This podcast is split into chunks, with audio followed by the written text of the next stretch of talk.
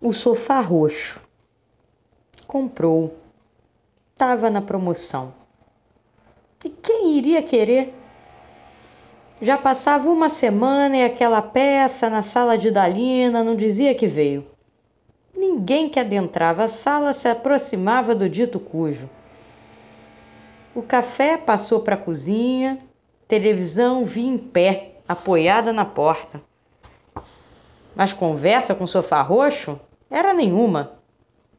Não era preto nem branco. Não era vermelho como ela queria, nem gelo para não atrapalhar os outros objetos da sala. Não era grande. Pequeno também não era. Confortável? Hum, estava longe de dar trabalho à coluna.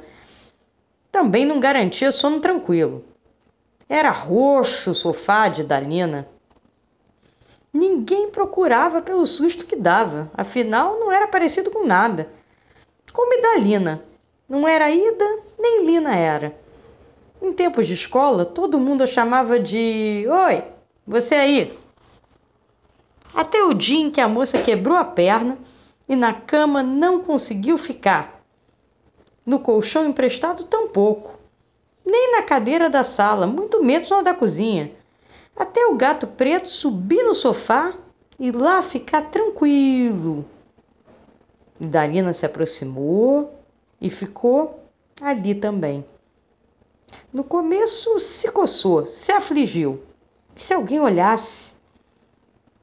Foi pensando, pensando, e ali ficando, ficando, e lá adormeceu. E naquele sono, Sofá Roxo lhe trouxe de volta a mais doce lembrança. Sonhou com o moço da portaria do colégio que gritou seu nome a primeira vez. Nunca esqueceu. Que ela tinha nome de amor. Amor que deixou no Maranhão. A partir de então, Idalina não era Ida nem Lina. Era amor. E foi amorosa que se espreguiçou manhãzinha. O sofá já não precisava ser parecido com nada.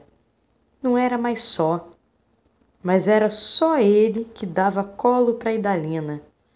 Ele, muito próprio, o sofá roxo de Idalina.